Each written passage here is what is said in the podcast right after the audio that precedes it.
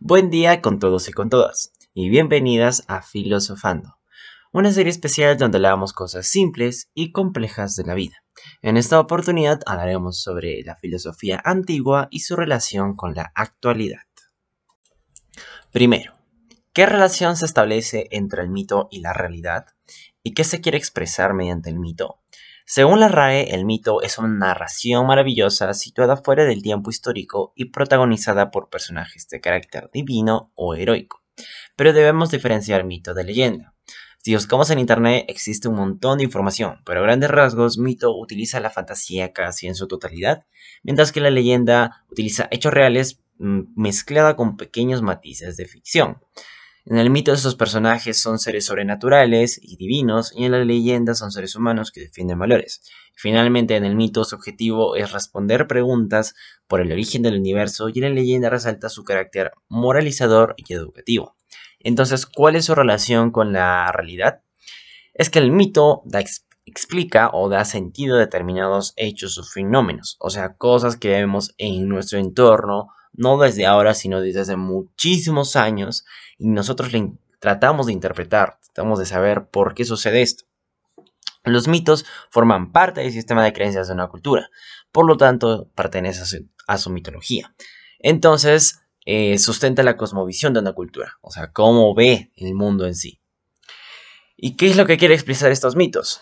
Como tal, ya mencioné que eh, trata de explicar el origen de ciertos hechos, fenómenos cosas que vemos en nuestro entorno.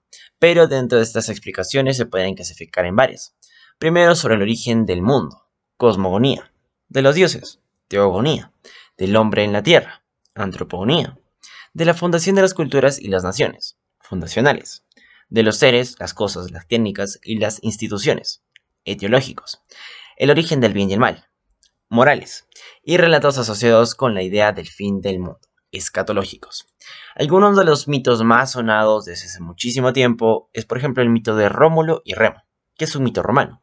O por ejemplo también el, mito de Teseo y el Minotauro, es un mito griego.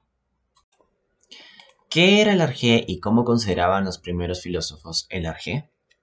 Este concepto se traduce como principio o razón primera, u origen, si es que se desea tomar así, por el cual la mayoría de filósofos presocráticos, o sea, antes de Sócrates, justificaban la sustancia del mundo, es decir, de qué estaba hecho.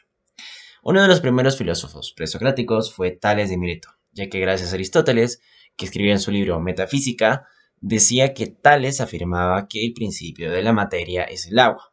Incluso Tales decía que en la Tierra flotaba sobre el agua. Actualmente si pensamos o decimos esto es una completa locura, pero en ese momento realmente nadie se había planteado ni sabía de qué estaban hechas las cosas, por lo que este tipo de ideas se podían tomar como ciertas. Al igual que Tales empezaron a surgir un montón de filósofos que empezaron a plantear sus propias hipótesis o sus propios arjes. Primero fue Tales, de Mileto, con su arjé agua. Luego Anaximandro, su arjé lo ilimitado. Luego Anaxímenes, su arjé aire ilimitado. Luego Pitágoras, Sorge fueron los números. Luego Heráclito, su fue el fuego. Luego Parménides, su fue el ser. Y acá viene un punto muy importante que fueron los inicios de la química, con Empédocles, que surge fueron los cuatro elementos, agua, tierra, fuego y aire. Luego Anaxágoras, su fue las semillas, y aquí es cuando realmente inicia la química como tal. Demócrita, Demócrito, que surge fueron los átomos. Y posteriormente con Demócrito empezó a discutir bastante este tema de los átomos hasta la claridad, que ya sabemos que la materia está conformada por átomos y estos mismos átomos están conformados por un montón de partículas muy pero muy pero muy pequeñas. ¿Cuál es la diferencia entre Heráclito y Parménides? Primero algunas similitudes.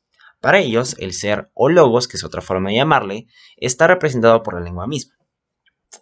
El ser reúne todas las cosas en sí misma, o sea, la unidad del todo.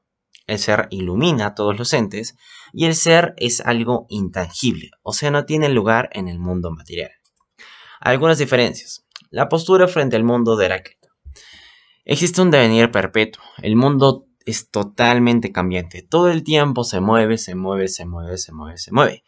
Esta idea es muy importante ya que se replica todo el tiempo en la filosofía de Heráclito en los diferentes puntos que existen. Para él el mundo se mueve, no es estático. Mientras que para Parménides no existe el devenir, todo el tiempo el mundo es estático, o sea, es lo contrario. Para Heráclito, todo el tiempo se mueve, para Parménides, todo el tiempo es, estático, no se mueve. Heráclito, la verdad, es, como es, es por la consecuencia del devenir. El camino de la verdad no es solo uno, cambia en todo momento. Parménides, el camino de la verdad es solo uno. Heráclito, postura frente al ser. El ser entendido como la esencia de las cosas puede a la vez ser y no ser, ya que todo es cambiante. Parménides. Considera el ser la esencia de las cosas, pero no concibe de ninguna manera su carácter cambiante. La existencia del ser y no ser se manifiesta eh, solo en un vulgo, pero en el camino de la verdad solo se manifiesta el ser. Heráclito. La esencia del mundo. Se aplica más que todo una actitud racionalista. No es posible captarla debido al constante devenir o al constante cambio. Para Parménides se aplicó un pensamiento más racionalista. El pensamiento puede captar la esencia del mundo tal como es. Finalmente, para Heráclito, la oscilación entre los contrarios es de gran preocupación para Heráclito en todo momento. Intenta encontrar el porqué de los cambios, la ley natural de, de lo que lo gobierna y dirige. Y para Parménides no comprende tal oscilación. El ser único y verdadero solo es, no cambia ni deviene. Como se, ha, como se ha podido observar, Heráclito todo el tiempo piensa que el ser cambia, todo el, todo el tiempo piensa que el mundo cambia, por lo tanto no hay algo claro.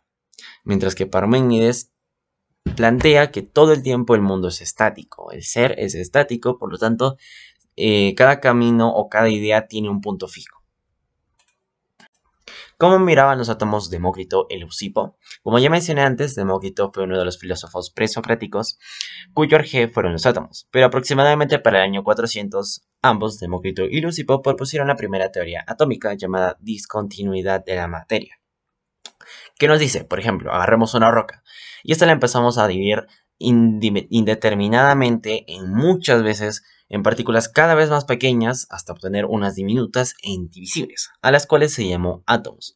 Esa es la forma en que se explicó absolutamente todo, el oro, el agua, el aire, las rocas, el lapicero, la madera, etc, etc. Absolutamente todo lo que veía se lo explicaba bajo átomos.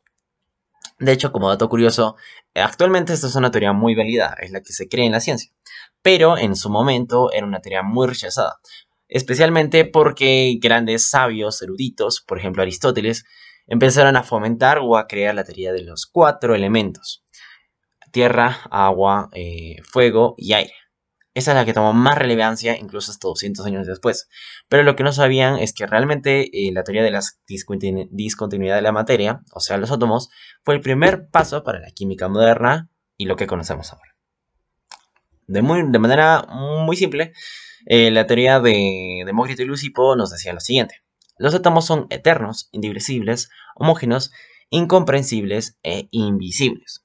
Invisibles porque porque eran tan pequeños, o sea, el objeto lo podías vivir tantas veces que ya ni siquiera podías ver el mismo átomo. Los átomos se diferencian en su forma y su tamaño.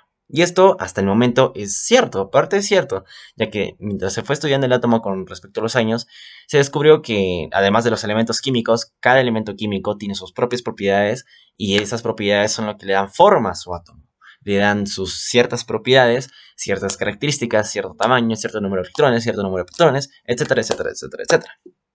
Las propiedades de la materia varían según el agrupamiento de los átomos, y esto es bastante cierto, y está especificado en la tabla periódica, por eso están los grupos y periodos.